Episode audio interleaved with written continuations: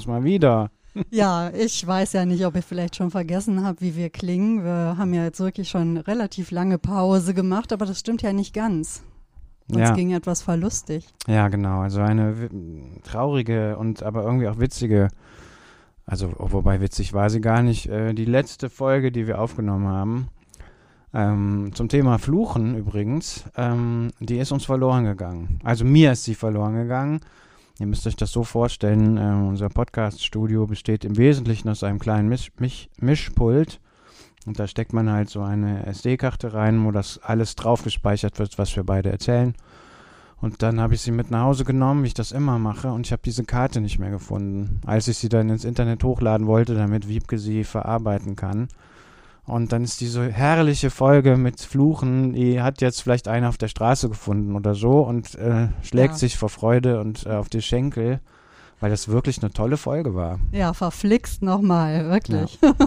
ähm, also eine SD-Karte voller saftiger Flüche und Verfluchungen ähm, liegt entweder irgendwo noch im Agnesviertel oder aber irgendjemand hat sie mitgenommen. Sie ist auf jeden Fall verloren gegangen und Genau, das dann haben, brachte uns gleich zum nächsten Thema. ja, dann haben wir gedacht, das Mhm. ist ein Wink des Schicksals und wir sprechen heute über das Verlieren. Der Verlust, das Verlieren. Hm. Was ist das, was dir, woran du immer denkst, wenn du an Verlust denkst? Was hast du mal verloren, Peter? Also ich bin ein notorischer äh, Schlüssel- und Portemonnaie ähm, Angstverlierer, sage ich mal. Also was meine ich damit? Ich, es gibt nichts, ähm, wo ich mehr Panik davon, äh, davor habe, einmal mein Portemonnaie oder meinen Schlüssel zu verlieren. Und äh, Daten auf dem Computer. Das sind so die Top 3, die ich äh, ganz, ganz, ganz schrecklich finde. Und ähm, ich, mir ist das natürlich schon mal passiert, wie vielen von euch das wahrscheinlich auch schon mal passiert ist. Du hast dein Portemonnaie irgendwie im Auto und dann sitzt, irgendwie ist das gefallen, findest das einfach nicht mehr und dann drehst du deine ganze Bude auf links und ich werde dann ganz ungenießbar. Also ich bin eigentlich ein sehr friedlicher, geduldiger und, und, und auch nicht fluchender Mensch. Aber wenn ich meinen Schlüssel nicht finden kann oder meine, mein Portemonnaie, dann werde ich ganz ungenießbar. Ja. Kann ich gut verstehen. Ich kann das Gefühl auch sofort abrufen, ne? Also wo es einen so innerlich erschauert man irgendwie so diese Schreckensszenarien irgendwie schon vor Augen hat, was das alles nach sich zieht, wenn man die Schlüssel nicht mehr hat, wenn das Portemonnaie weg ist mit allen möglichen Karten, die man so braucht, um seine Identität zu erklären, um Zugang zu Geld und Ja. sonstigen äh, zu bekommen, Krankenkasse, keine Ahnung. Also es ist schon verrückt, äh, wie stark eigentlich dann auch so das eigene Leben, der eigene Alltag mit solchen Gegenständen verknüpft ist.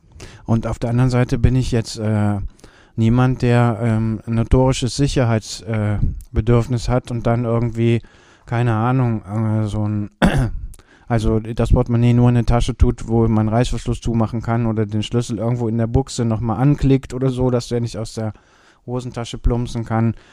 Das ist das Verrückte eigentlich. Also ich habe eine wahnsinnige Angst davor, diese Dinge zu verlieren, ähm, mache aber auch nichts Übermäßiges dagegen, damit das nicht passiert. Also so, das sind so die, die Widersprüche, äh, in denen Menschen halt leben und ich eben auch. Ja, ein großes Spannungsfeld, das kann ich gut verstehen. Ähm, ja, der Verlust, der Verlust ist ja auch ähm, sehr weitreichend. Also ich gehe ja immer hier an der Agneskirche vorbei, ne, hier zum Hintereingang, wo wir dann reingehen, um hier in das Räumchen zu kommen. Aber wir haben überhaupt nicht unser Begrüßungsritual gemacht. Wir sind völlig raus. Also Ah, wir sind ja mal. hier in der Agneskirche. Ne? Ihr hört Agnes trifft den Podcast, Fedels Podcast aus dem Kölner Norden, falls ihr es vergessen haben solltet. Peter Otten, Wiebke Ladwig, wir sind's. Orgel, über der Orgel im Räumchen. Ja. Das nur als kleiner Einschub. Wie ich also so zur Agneskirche ging und ähm, zum, ne, auf meine Füße blickte, dann gingen sie durch die gelben und braunen und roten Blätter, denn die Bäume verlieren gerade ihre Blätter. Es ist Herbst, eine Jahreszeit des Verlusts. Genau. Ja. Mit welchem Gefühl erfüllt dich das? Ich finde den Herbst eine schwierige Zeit. Äh, gebe ich offen zu. Weniger, weil die Blätter runterfallen, sondern weil es so früh dunkel wird. Also wir verlieren ja jetzt auch so ein bisschen das Sonnenlicht und ähm, und das glaube ich, ich weiß nicht, ob das was mit dem Alter zu tun hat. Da könnten wir vielleicht auch mal eine Sendung drüber machen oder eine Folge. Ähm, mir geht der Verlust des Tageslichtes, äh, das geht mir sehr auf die ähm, auf die Nieren, würde ich sagen. Also das, äh, dem trauere ich sehr hinterher, ja. Ja, das geht mir ähnlich. Ich erinnere mich an Zeiten, wo ich den Herbst auch wirklich ähm, sehr begrüßt habe. Ich empfand den, das Frühling, äh, den Frühling und auch den Sommer immer als irgendwie belastend, weil alle erwarteten, dass man irgendwie draußen Sachen machte. Und ich wollte doch viel lieber drinnen sein und lesen und meine Musik hören und irgendwie mit mir sein. Und dann sollte man im Sommer irgendwie mal mit raus. Inzwischen mag ich es draußen sehr gerne und bin auch gerne draußen unterwegs und empfinde es ähnlich. Also ich, ähm, mir schlägt der Herbst, dieser plötzliche Herbst auch irgendwie aufs Gemüt und dann gehen ja auch immer noch, kommen ja noch andere Verluste hinzu. Ich finde allerdings, ähm, Herbst in der Stadt ist noch mal schwieriger als Herbst auf dem Land. Ja. Also ich kann mich schon auch ähm, an Situationen erinnern, vor allen Dingen als ich kleiner war, dass ich den Herbst wunderbar melancholisch fand. Also so äh, durch die, äh, durch das Laub, in, durch das abgefallene Laub im Wald zu streifen, ähm, zu sehen, wie die Bäume lichter werden und diese Stille. Ähm, die Tiere verhalten sich auch anders. Die Vögel äh, zwitschern und jubilieren nicht mehr so wie im Frühjahr.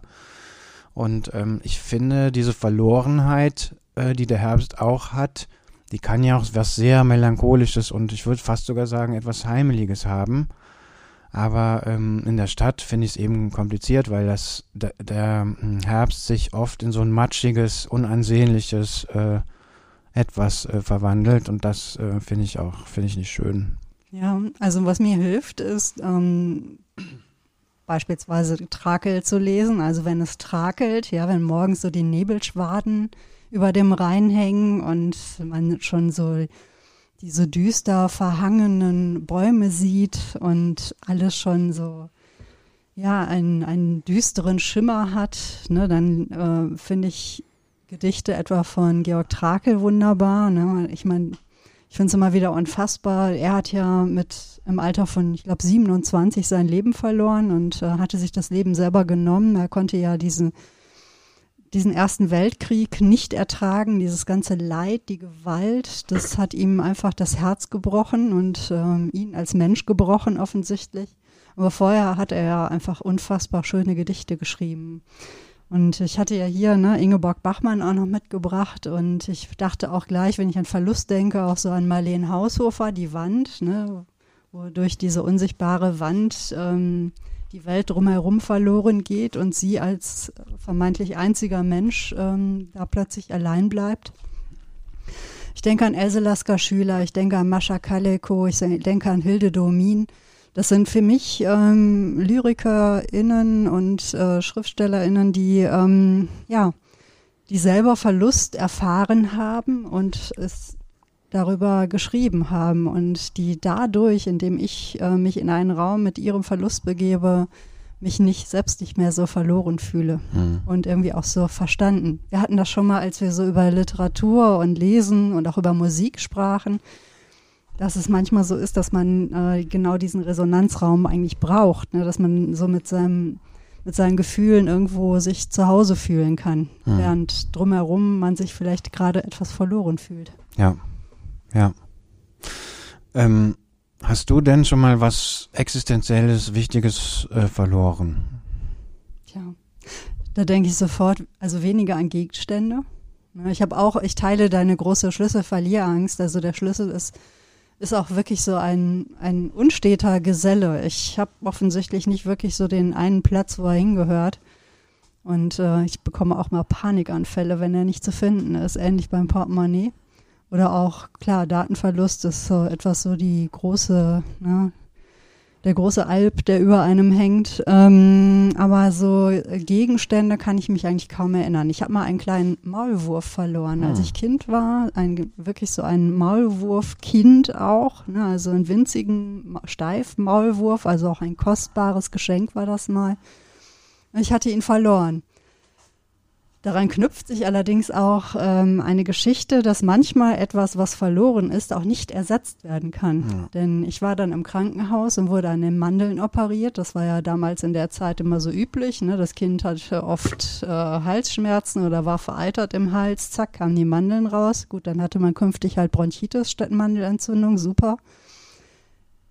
Meine Großeltern brachten mir einen kleinen Maulwurf und erzählten mir, das sei der Maulwurf, den ich verloren habe und er hätte seinen Weg zu mir ins Krankenhaus gefunden. Ich dachte nur, seid ihr verrückt? Das ist nicht der Maulwurf, das ist ein anderer Maulwurf. Also Und hast du es durchschaut. Ja, natürlich, man, man kennt ja seine Ja. Stofftiere, ne? Also man weiß, wie die sich anfühlen und wo sie vielleicht schon so ein bisschen abgeliebt sind. Und das eine Tier ist nicht, nicht äh, das andere. Hm. Und diesen Maulwurf, den konnte ich nie richtig annehmen, als der dann irgendwann später von unserem Familiendackel ähm, ja, durchgekaut wurde und äh, leider verblich. Tja, ich empfand es gar nicht so sehr als Verlust, denn er Mhm. war nicht meiner. Das war vielleicht noch so eine Verlustgeschichte und ansonsten sind es halt Menschen Hm. oder auch ne, Tiere, die ich verloren habe, an die ich dann mehr denke. Ja. Wie ist es bei dir? Ähm, sowohl als auch, würde ich sagen. Also, ich hatte mal ähm, als, weiß ich auch nicht, das mag jetzt 20 Jahre her sein, ist mir meine Tasche gestohlen worden.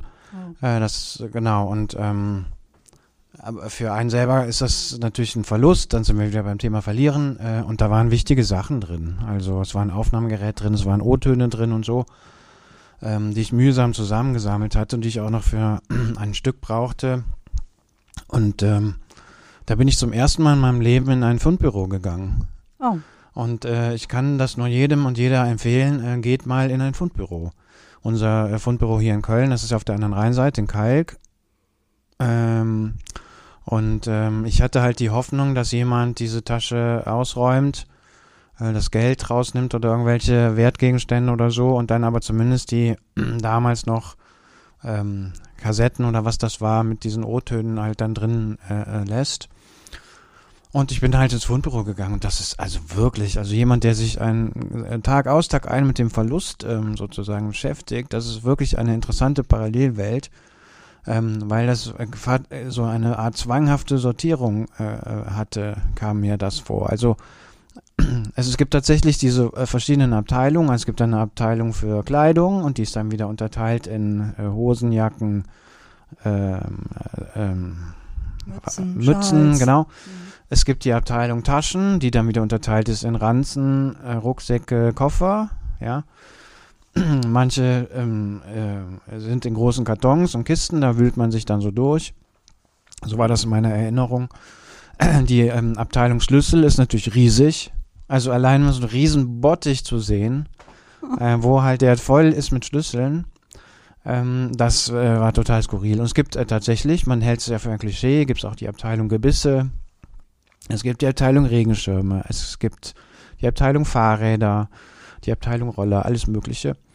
Und das Interessanteste war, dann arbeitete, meiner Erinnerung nach, arbeitete dann ein Mensch, der dann also wie so ein, keine Ahnung, also wie in so einem skurrilen Netflix-Film, also muss man sich das vorstellen, ne? der dann irgendwie so am Schreibtisch saß.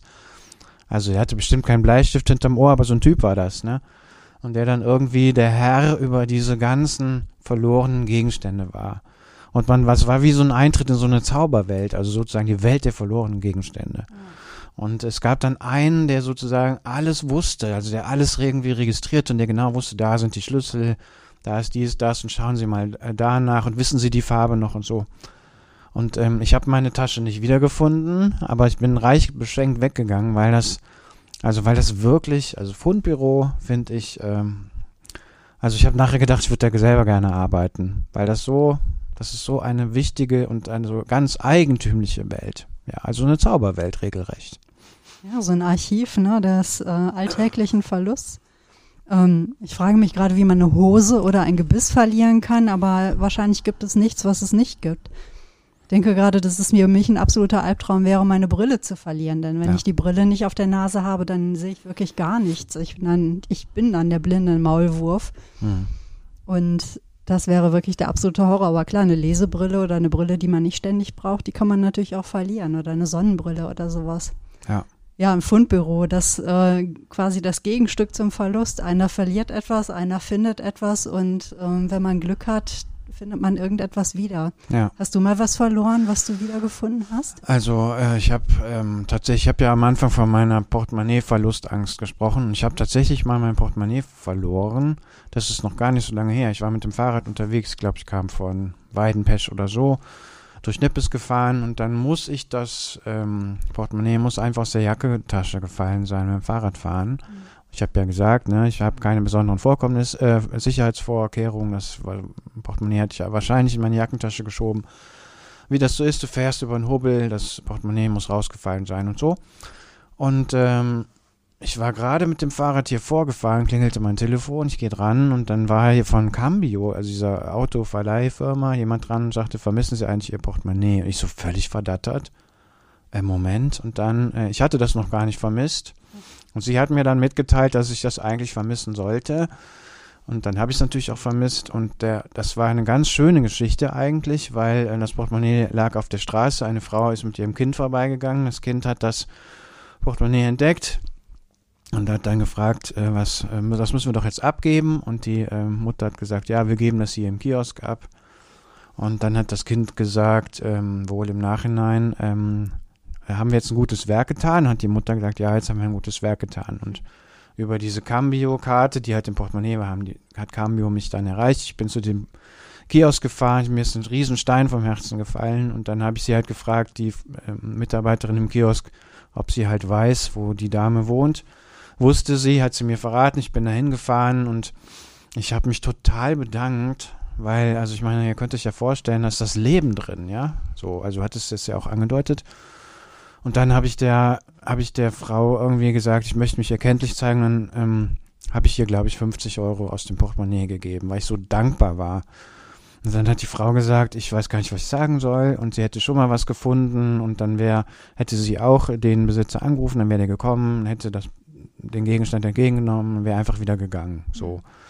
Und dass sich jemand mal erkenntlich zeigt und so weiter. Und ähm, ich fand das total berührend und, und irgendwie auch schön. Und das bringt das ja auf den Punkt, was du gesagt hast. Wenn einer etwas verliert, gibt es vielleicht einen anderen, der das findet ja, und dann trifft man sich und feiert ein Fest. Und manchmal das, trifft man sich, manchmal ja. trifft man sich auch nicht. Ich habe mal einen kleinen gestreiften ähm, Kraken gefunden am Rheinufer oder auf dem Rückweg vom Rheinufer.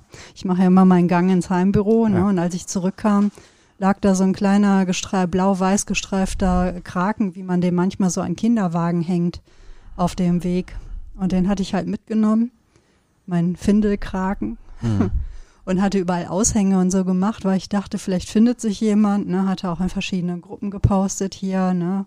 Ich erinnerte mich an den soeben beschriebenen kleinen Maulwurf, ne, der, an den ich ja dann doch immer noch denken musste. Also der, der wirklich verloren ging, nicht der, der mir gebracht wurde.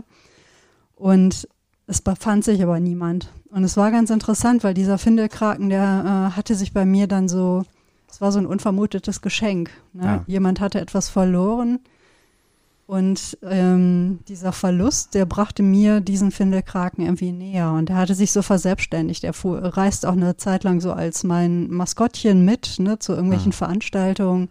Der hatte eine eigene Facebook-Seite. Ach, ähm, ernsthaft? Ach, ja, verrückt. der ähm, entwickelte sich so zu meinem Büroleiter, ne? also ein kleiner, handgroßer, handtellergroßer Findelkraken. Und erzählte so seine eigenen Geschichten. Er war so mein, mein Co- Star quasi. Einfach. Und äh, es war wirklich so, er hatte hinterher, er hat Briefe bekommen, jemand hat ihm Bücher geschickt, ähm, er hat eine Freundin geschickt bekommen. Das wurde mir irgendwann doch alles ein bisschen zu, zu viel und dann habe ich ihn in den Ruhestand geschickt, weil er auch schon so abgewetzt war von vielen Reisen. Und dieses Oktopusfell oder dieser Oktopusstoff dann doch auch so ein paar Lücken aufwies. Und jetzt leitet er noch meinen Schreibtisch. Mhm. Und es ist nett, weil immer noch Menschen ab und zu nach ihm fragen. Ach, das ist ja eine tolle Geschichte. Ja, das äh, finde ich auch. Und so wurde der Verlust von jemand anderem, ne, gut, vielleicht war es wirklich jemand, der noch im Kinderwagen lag und vielleicht ja. gar nicht wusste, ne, wer ihm da als Gefährte mitgegeben wurde und hat ihn irgendwie aus dem Kinderwagen rauskatapultiert, ohne dass es irgendjemand gemerkt hatte. Hm. Der Verlust war mein Gewinn. Hm. Ja. ja. Und nach wie vor ist er da. Hm. Ich wollte ihn eigentlich noch mitbringen, aber er ähm, hat entschlossen, am Schreibtisch zu bleiben. Du kannst ja ein Foto äh, irgendwo posten. Ja, mache ich. Die Seite habe ich irgendwann gelöscht, die Facebook-Seite. Aber es gibt auch noch auf Instagram und so ganz viel. Ich habe auch noch viele Fotos und auch Blogbeiträge über den Findelkragen. Ach. Mhm. Ja, ja, solche Geschichten gibt es. Ja, aber guck mal, das, das ist doch wirklich schön. Also Ja. das, der Verlust muss nicht das Ende bedeuten, Ja. sondern kann der Beginn sein von irgendwie einem neuen Kosmos. Ja. Verlust kann ja ohnehin auch sehr verbindend wirken. Ähm, es kann trennen und es kann verbinden. Also wenn wir jetzt Verlust mal auf ideeller ähm, Ebene betrachten, Hm. Gut, äh, so etwas wie ne, dir das Vertrauen verlieren oder was du auch vorhin schon meintest, ne, Freunde verlieren oder ähm, Geduld. Geduld. Oh ja. Das ist natürlich so etwas, was schmerzlich ist und ähm, nichtsdestotrotz kann auch geteilter Schmerz natürlich irgendwie auch verbindend wirken. Hm. Schlimm oder schwierig ist es, wenn man das Gefühl hat, man hat etwa- etwas verloren und fühlt sich komplett allein. Ja. Ich habe den Eindruck, das schwingt gerade so in unserer Gesellschaft so mit, ne, dass man das Gefühl hat, alles ist verloren, um es Mhm. jetzt mal so pathetisch zu sagen. Ne, Mhm. Niemand, äh, wir sind nicht mehr zu retten, alles ist verloren. Und ich denke, wenn jemand das Gefühl hat, alles verloren zu haben, dann wird es auch riskant. Ja, klar. So, dann kann, dann ist einem nämlich alles egal. Wenn man alles verloren hat, dann ist man niemandem mehr wichtig oder niemand bedeutet mehr ähm, etwas. Die Welt bedeutet nichts mehr, die, ne, die Menschen um einen herum bedeuten nichts mehr. Und das kann, finde ich, auch dann gefährlich werden, also für alle anderen und für einen selber auch. Und dann braucht man etwas, was einen wieder auffängt. Hm. Und deswegen habe ich, und deswegen habe ich, als ich über ähm, die Folge heute nachgedacht habe, sind mir zwei Geschichten aus der Bibel eingefallen. Die passen jetzt äh, sehr schön zu dem, was du gesagt hast, nämlich zu diesem Verlorenheitsgefühl. Gefühl. es gibt eine Passage im Neuen Testament, da ist Jesus, ähm, wird Jesus angegriffen. Und zwar deswegen, weil er sich mit Verlierern abgibt. Also mit Menschen, die gesellschaftlich ähm, ähm, missachtet werden. Also ähm, die Bibel, das Neue Testament hat dafür das, den Begriff Sünder, Sünderin. Also Menschen, die äh, auf der Beliebtheitsskala ganz äh, unten stehen, die eigentlich keine Rolle spielen. Und der wird von ähm, Menschen aus der etwas äh, gehobeneren Schicht, wird dafür angegriffen, aus der religiösen Elite wird er dafür angegriffen. Und dann erzählt er ähm, Geschichten und einmal die Geschichte vom verlorenen Schaf. Und die Geschichte geht halt so, die ist ganz kurz. Also da sagt Jesus, stell dir vor, du hast 100 Schafe und ähm, dann verlierst du eins und nur noch 99 äh, hast du. Wirst du dann, das ist eine rhetorische Frage, wirst du dann nicht alle äh, Schafe zurücklassen und dem einen hinterherlaufen, bis du es gefunden hast? So. Und da wird man ja als moderner Mensch sagen, naja, also ich habe doch noch 99, soll das eine Schaf doch bleiben, wo es ist. Ja? Also ich habe ja noch 99. Wenn man so am Rhein entlang geht, wenn der Rheinschäfer da ist, dann wird das ja ganz, äh, wird mir das immer so ganz griffig, dieses, diese kleine Geschichte. Weil du denkst, mein Gott, der hat die, die ganze, ganze Wiese von der äh, Neuss, von der Mülheimer Brücke zur Zurbrücke, alles voller Schafe und jetzt ist halt eins weg. Aber der Kick an dieser Geschichte ist ja, es kommt eben nicht auf die Menge an. Ja, sondern es kommt auf das Gegenüber an, was weg ist. Eins fehlt, ja. Genau. Und ich finde da in diesem Gedanken so was Tröstliches. Mhm. Also, dass du halt, also sagen wir mal religiös gesprochen, ähm, würde ich mal sagen, dass Gott sich nicht mit der Verlorenheit abgibt. Ja, sondern dass, also das ist ja ein klares Signal, nein, die Verlorenheit wird nicht die Oberhand gewinnen. Und ein Mensch, ein Tier, eine Pflanze, ein Gegenüber ist so wichtig, äh, weil es einzigartig ist und dann dem, äh, ich werde das nicht verloren geben, so. Und die andere Geschichte mit der Münze, die geht so ähnlich. Das hat halt äh, eine Frau, eine, ver verliert eine Münze und setzt die ganze, dreht die ganze Bude auf links, guckt überall nach, unterm Tisch, unterm Schrank, unterm Stuhl, unterm Teppich und ähm, hört nicht auf zu suchen, bis sie diese kleine Münze wiedergefunden hat. Da wird man ja auch denken, naja, du hast ein ganzes Portemonnaie, was willst du mit dem Pfennig? Ja, und auch da ist ja im Prinzip diese Geschichte, egal was du angestellt hast, egal ob du dich verloren fühlst, egal, egal, egal, egal, dass ähm, die Verlorenheit wird nicht gewinnen. Und äh, ich finde, ich persönlich finde, weil du hast es ja angesprochen, dieses Verlorenheitsgefühl, wo, wo wo wir im Moment in einem kamen, dass das so diese Gesellschaft durchzieht, ähm, da müssen wir was entgegensetzen.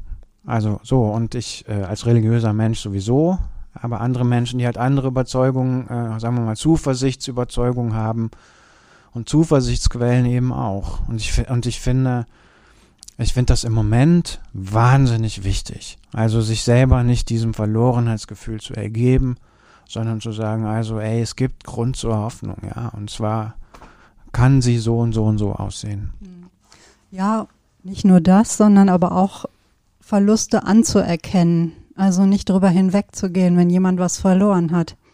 Das halte ich auch für ganz wichtig. Ähm, ich hatte, neulich gab es ja die große, den globalen Klimastreik und ich war bei der Demonstration äh, hinten am Heumarkt und stand da mit ein paar Leuten, die ähm, aus Lützerath kamen, aus dem nahegelegenen Braunkohlegebiet und die so eine Dokumentation auch gerade über Lützerath gemacht hatten. Ne? Danach fielen ja jetzt viele Entscheidungen. Ähm, einer der Bauern, die ähm, dort ihr Land hatten, der verlor jetzt eben gerade auch äh, das Eigentumsrecht an seinem Land. Ne? Ich meine, die Menschen wurden da ja enteignet oder eben auch rausgekauft. Es gibt hier die Initiative Alle Dörfer sollen bleiben, ne, wo es eben auch darum geht, ich meine, die Braunkohle muss dringend abgelöst werden durch erneuerbare Energien und äh, alles, was da passiert, ist im Grunde der Vergangenheit geschuldet und nicht mehr der Zukunft. Mhm. Und ich fand diese Begegnung mit den Menschen ganz eindrücklich und merkt, man merkt durchaus ja eben auch, wie wichtig es ist, dass man diesen Verlust anerkennt und wahrnimmt. Ja, ja. Da verlieren Menschen ihre Heimat. Ich hatte mir daraufhin ganz viel im Radio noch angehört, auch äh, Dokumentationen. Klar, das ganze Thema ist ja ne, schon in den letzten Jahren immer wieder in den Medien, aber diese Begegnung mhm. in real ne, mit diesen Menschen hat mich einfach nochmal ganz anders dahin geführt. Und ähm, eine, die ich auch getroffen hatte da in Köln, die erzählte in einem äh, Radiobeitrag auch davon, dass sie einem Freund ihre Heimat zeigen wollte. Er hatte ihr ihre Heimat gezeigt und sie standen vor diesem Braunkohlerevier und da war mal ihre Heimat, ihre Kindheit. Mhm. Und das ist verloren. Und ähm, die Frage ist halt immer, wie kann man eigentlich auch etwas bewahren? Ja, ja, und das, das ja. funktioniert halt auch nur begrenzt. Ne? Also ich hatte neu jetzt auch einen Film gesehen über Lützerath, äh, über Neulützerath, äh, ein, ein, altes Ehepaar, was eben auch ähm, sein Haus verloren hatte, umgezogen war in dieses Neulützerath und dann hatten, mhm. haben die das irgendwie von oben gezeigt und das war halt so ein steril, also ich sag jetzt mal aus meiner Perspektive, ich werde jetzt keinen verletzen oder so, aber du fliegst dann da drüber und denkst, was für ein steriler, keine Ahnung, also ähm, was für ein steriles, ähm, was für eine sterile Siedlung. Ja, ja. könnte jetzt auch in, keine Ahnung, in, in, in, im Sauerland sein, also vielleicht da jetzt nicht, weil es so flach, weil es da nicht flach wäre, aber so, so eine austauschbare Ansammlung von immer gleichen Häusern so. Dann wurde gemerkt, dass das ist eben aus der Tochter heraus jetzt so geplant worden. Und du merktest diesen alten Menschen eben auch diese Trauer an. Also die nach dem, die haben dann irgendwie gesagt, ja, wir hatten ja keine Chance und wir versuchen das jetzt hier anzunehmen und äh, ja. mit in ein paar Jahren wird uns das auch gelingen, ja. Aber äh, du kannst halt nicht ermessen, was sie verloren haben.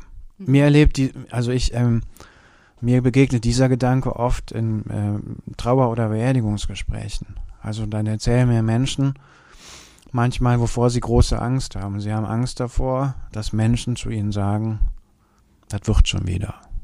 Also ja, wenn sie haben einen Menschen verloren und dann sagen, das wird schon wieder werden. Dann kommst du drüber weg. Ja, das Leben geht weiter. So. Und das ist natürlich Quatsch. Natürlich geht das Leben weiter, aber es geht natürlich anders weiter. Ja. Und dieser Schmerz und dieser Verlust, der, ähm, der, den, den werden, den werden Menschen ja Zeit ihres Lebens äh, mit sich herumtragen. Der wird sich vielleicht verwandeln, der wird sich vielleicht veredeln, der wird sich vielleicht auch in Hoffnung und Zuversicht verwandeln oder so, aber dieser Schmerz an sich bleibt ja, dieser Verlust. Mhm. Und deswegen finde ich das richtig, was du sagst, da nicht drüber hinwegzugehen, ja, wenn einer seine Heimat verliert, wenn einer seinen Freund verliert, wenn einer seine, ähm, seinen Partner, seine Partnerin verliert. Ja, auch als ich, ähm, es ist ja jetzt fast fünf Jahre her, dass ich meinen Vater verloren habe. Und ich finde es würdig und gerecht, dass er fehlt. Mhm. Also das geht nicht mehr weg, dass ja. er fehlt. Dieser Verlust wird immer da sein.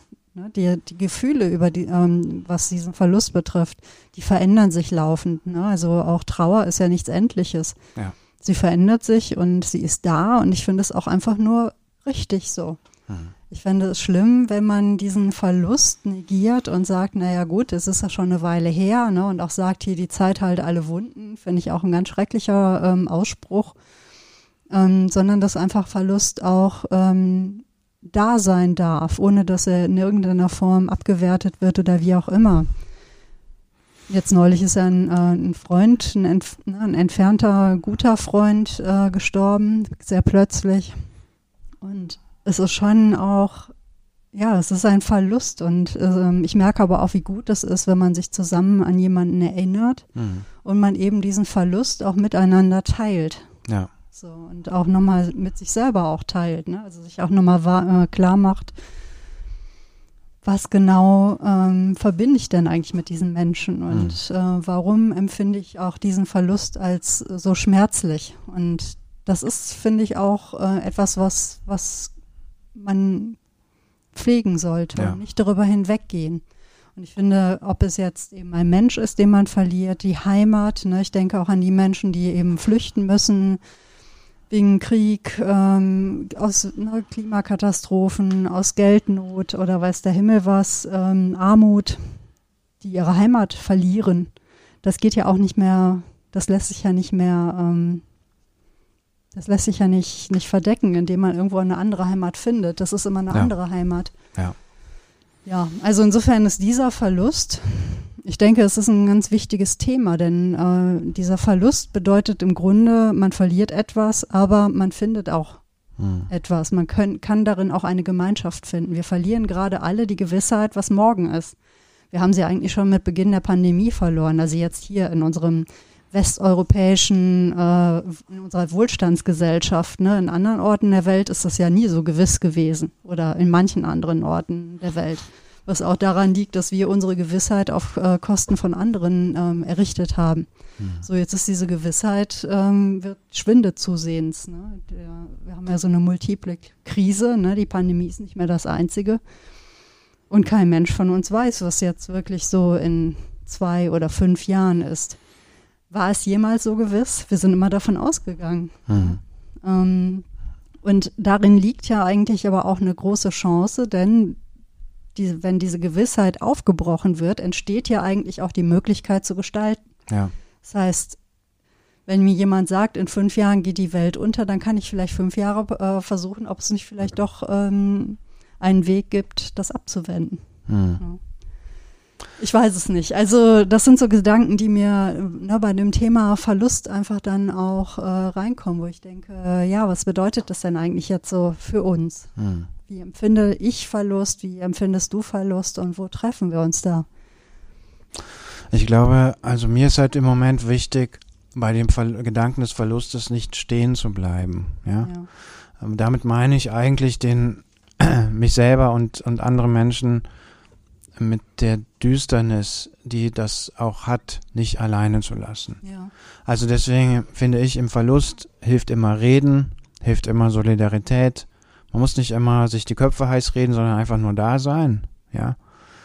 Äh, der andere, der etwas verloren hat, irgendwen irgend oder etwas verloren hat, der darf halt nicht den Eindruck haben, ähm, das ist jetzt, äh, das, das, ähm, also das ist jetzt so ein Tunnel, ja, und da kommt kein Licht mehr. Mhm.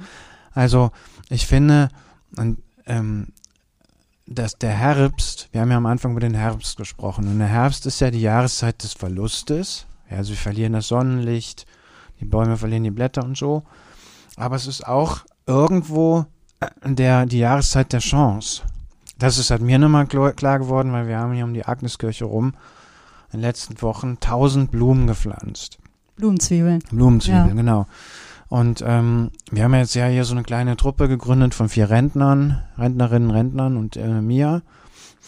Und der, und, und wir haben einfach Spaß daran, dass es hier schöner aussieht. Also mehr Ziele haben wir gar nicht. Also wir wollen einfach, dass das schöner wird. Deswegen heißt die Gruppe auch Agnes noch schöner machen. Und ähm, wir haben halt äh, 1000 Blumenzwiebeln von der Stadt bekommen, weil die das, glaube ich, gut finden, dass, dass wir das hier machen. Und dann haben wir 240 äh, mit, den, mit Kindern eingepflanzt, mal sonntags nach dem Gottesdienst. Und ähm, haben jetzt letzte Woche 800, also die restlichen 800 Narzissen, Krokusse, Tulpen und so weiter, haben wir ähm, Die haben wir äh, dann mit dieser Truppe äh, gepflanzt. Und ich finde halt, der Herbst ist auch die Jahreszeit der Chance. Also, dass du sozusagen dieser Trostlosigkeit und diesem Verlust etwas entgegensetzen kannst. Mhm. Und ich stehe morgens auf, gucke auf die, auf die Agneskirche und denke, ich freue mich so auf das Frühjahr. Hoffentlich kommen alle Blumen und wenn die Blumen da sind, das wird ein ganz, ganz toller März und April. Ja. Und ich finde, ähm, jenseits dieser, ähm, dieses, ähm, ich sag mal, jenseits dieser, ähm, äh, dieses, dieser einfachen Tätigkeit, dass man halt Blumen pflanzt, der Gedanke, der dahinter steht, das ist, glaube ich, das Entscheidende. Ja, also ich finde Zuversicht im Moment total wichtig. Mhm. Ja, also die Hoffnung äh, gegen den Verlust setzen und sagen, ja, wir verlieren im Moment ganz viel und es ist auch nicht einfach. Mhm. Aber ähm, es ist trotzdem eine Chance, also es bergen sich trotzdem Chancen und es geht trotzdem weiter. Und es ist ähm, wichtig, so die, die, diese mentale Zuversicht zu behalten. Glaube ich, darum geht es mir. Und dann mit Menschen zusammen zu sein, die sowas teilen, das finde ich total großartig. Also diese Blumentruppe, die finde ich im Moment, ist eine meiner äh, schönsten Tätigkeiten, die ich im Moment hier mache. Ja. Blumentruppe hört sich total gut an. Ähm, ja, ich fragte mich so gerade, was, was man denn eigentlich tut, wenn man das Gefühl hat, dass man eben diese Hoffnung verloren hat. Hm. Und da scheint mir doch auch wirklich so ein Schlüssel auch zu sein, eben diese Gemeinschaft zu suchen mit Menschen, die vielleicht ja. dem etwas entgegensetzen. Auf jeden Fall, ja, sehe ich so. Mhm. Ja. Ähm, dem, oder eben auch, wenn man die Gemeinschaft von ne, Menschen scheut oder auch so das Gefühl hat, ich kann mich denen jetzt nicht so anvertrauen. Wie gesagt, also mir hilft es sehr, in Büchern, mhm. Liedern, in, in Filmen oder ja. so etwas, ähm, etwas zu finden, was ich vielleicht an mir selbst verloren glaubte. Mhm. Und jetzt äh, ne, fuchtel ich so rum, dass ich noch hier das Mikro fast umhaue. Ähm, ich denke an die Musik einfach von mit Nick Cave, ne? Mhm. also der ja auch viele Verluste erlitten hat und je älter er wird und desto mehr Verluste er erleidet, ne, schafft er es einfach ähm, aus diesem Schmerz heraus ähm, Geschichten in Lieder zu stecken, die anderen wiederum Hoffnung geben und die mhm. sich aufgehoben fühlen. Ja. Und das kann einem dann wiederum eine verloren geglaubte Hoffnung oder verloren geglaubte Gefühle wiederbringen. Mhm. Manchmal braucht man diese Katalysatoren, die einen irgendwie da rausbringen. Ja. Ich brauche auch diese Begegnungen, ne, meinetwegen in irgendwelchen Gedichten oder wie auch immer, dass ich äh, so das Gefühl habe, ah, genau, guck, das fühlst du doch gerade, das war's. Ne? Mhm. Ich, ja. Äh, ja, also der Verlust. Ähm, ich musste auch, das, die Geschichte muss ich aber noch äh, kurz erzählen, ähm, meine Mutter. Mhm. Meine Mutter erzählt mir wirklich, seitdem ich, ne, ich habe auch noch Geschwister, aber irgendwie das Gefühl, ähm, mir, ich bin halt nicht diejenige, die weggerannt ist. Ich habe mir das immer angehört. Die hat mir ja wirklich von klein auf immer wieder ihre Erinnerungen an den Krieg und sie im Kind, äh, sie als Kind im Krieg ja. erzählt. Ich kann sie wirklich fast auswendig mitsprechen. Und trotzdem lasse ich sie mir immer noch gerne erzählen hm. weil ich merke, dass ähm, oder ich ahne, dass meine Mutter glaubt, verloren zu gehen, wenn sie diese Erinnerung nicht jemandem erzählt. Hm. Ich glaube, sie kann selber kaum glauben, dass das alles ihr widerfahren ist, wenn sie es mir nicht erzählt oder wenn sie es nicht erzählen würde. Hm. Und welche wichtige Rolle dabei eben auch Bilder spielen. Hm. Ich musste auch so sagen, äh, darüber nachdenken, was sind denn eigentlich so auch Orte, ne, die wir dem äh, Verlust entgegensetzen. Hm. sind ja eigentlich in der Kultur der Bewahrer. Ne? Ja. In Büchern, die, ich war letzte Woche noch im Museum, ne, wo ja eben auch Kunst, bildende Kunst bewahrt wird vor ja. dem Verlust. Ja. Das heißt, wir sind eigentlich die ganze Zeit darauf angelegt, Wissen äh, zu bewahren, äh, Kunst zu bewahren, Schätze zu bewahren und ähm, setzen dem Verlust dadurch etwas entgegen. Finde hm. ich, äh, zumindest jetzt hier in unserer westlichen Kultur, ich finde es in anderen wiederum ganz äh, faszinierend, dass man sich da durch das Erzählen, dass man dadurch etwas ähm, bewahrt. Ja. Es gibt ja auch Kulturen, wo man äh, nicht Schriftliches bewahrt, sondern wo ähm, Erinnerungen und das, was man eben nicht verlieren möchte, durch Erzählungen aufbewahrt werden. Hm. Aber das finde ich nochmal so ganz interessant. Das ist ja eigentlich so im Kern unseres Wesens liegt, ne, Dinge nicht verloren zu geben, ja. Wissen nicht verloren zu geben, ähm, Erinnerungen nicht verloren zu geben. Ja, und ich finde, da steckt ja auch eine Hoffnung hinter. Also sagen wir mal, ich finde, jemand, der etwas nicht verloren gibt, der hofft. Mhm. Und äh, ein Erinnerungsort sind ja auch zum Beispiel Fotoalben. Ja. Gibt's ja leider nicht mehr, weil äh, man hat ja alles irgendwie digital. Äh, könnten wir auch mal eine Sendung drüber machen, weil ich finde, das Foto ist ja auch total entwertet, ne? Dadurch, dass man halt tausend Fotos machen kann und so, aber ein anderes Thema. Mhm. Und ich finde halt, wenn man ein altes Fotoalbum durchblättert, dann kommen ja all diese Geschichten wieder hoch. Und das ist ja nicht ohne, das ist ja nicht, das hat, das hat ja eine Bedeutung, dass die hochkommen, weil diese Geschichten wichtig waren. Und dass sie im Strom der Geschichte nicht einfach in, in, in irgendeiner Gleichgültigkeit ins Vergessen ähm, äh, also hineinfließen, sondern die Geschichten, die äh, von diesen Fotos zum Beispiel erzählt werden oder durch diese Fotos bewahrt werden, das sind ja ganz existenzielle äh, Geschichten, die dich und mich so gemacht haben, wie wir halt geworden sind, so. Und deswegen macht man ja nur ein Foto davon und deswegen klebt man die Fotos ja nur in ein Buch. Also ich würde das nochmal sehr unterstreichen wollen, ähm, ähm, dass, ähm, dass das vor allem in dieser analogen Bewahrungskultur, also du hast ja gesagt, aufschreiben und erzählen, äh, dass das eine, da noch mal eine viel, eine ganz tiefe, existenziell wichtige Bedeutung hat. Ähm, weil es ist ja auch eine Zusage an Geschichte, also dass, dass das, was Menschen erleben, dass, dass, dass das, was passiert, dass das eine Bedeutung hat. Und dass das nicht irgendwie egal ist. Also wenn alles irgendwie egal ist, was du erlebst, was ich erlebt, was uns passiert, die Gefühle, was weiß ich, was wäre das für eine schreckliche Welt, ja? Also in so einer Welt willst, du doch nicht leben. Und deswegen finde ich, dass, äh, sagen wir mal, das Ankämpfen gegen den Verlust oder diese, diese, diese Gleichgültigkeit, sage ich mal, das finde ich was total hoffnungsvolles und deswegen auch was, was, was ganz Wichtiges. Im Übrigen ist in der, ich habe sie leider noch nicht gesehen, im Columba Museum gibt es ja eine äh, interessante Ausstellung über Orte. Also über, ähm, und das scheint mir eine ähnliche, ähm, das scheint mir eine ähnliche Konzeption zu sein. Also die denken halt über Orte nach, die eine Bedeutung haben. Und das ist, sind jetzt nicht irgendwelche riesigen historischen, äh, also auch, sagen wir mal, ähm, Orte, die denken über Orte nach, die jetzt für eine Gesellschaft, für eine Glaubensgemeinschaft, was weiß ich, für eine Stadt wichtig sind. Aber es geht eben auch um Erinnerungsorte, die man sich selber schafft. Also wo sozusagen Erinnerung für einen selber wachgehalten wird. Und das ist ja im Prinzip, ähm, das ist was total Kostbares. Ja, da sind wir eigentlich schon in der Überleitung zu einem möglichen anderen Thema, nämlich miteinander erinnern und äh, Orte. Und ähm, ich freue mich jetzt schon auf Fotos von den Blumen, die im nächsten Jahr hier um die Agneskirche ähm, sprießen werden. Ja. Denn das ist vielleicht so etwas, was einen ne, auch ein bisschen über den Winter bringt, nämlich die Zuversicht, dass das so sein wird, dass da im Frühjahr ne, so die kleinen Tulpenarme äh, aus den Wiesen ja. sprießen. Und insofern sind dann eben auch die Fotos, die so geteilt werden, ne, digital im Internet, ähm, geben auch die Chance oder die Möglichkeit, diese Gemeinschaft zu finden, in der Freude Voll, über total. so etwas, ja, ja. Ne, was dem Verlust entgegengesetzt wird. Ja, ja. Ich hatte ja Ingeborg Bachmann noch mitgebracht, ne? Ob ich vielleicht, ähm, ich dachte vielleicht, ne, sie hat nämlich ein Gedicht geschrieben, eine Art Verlust.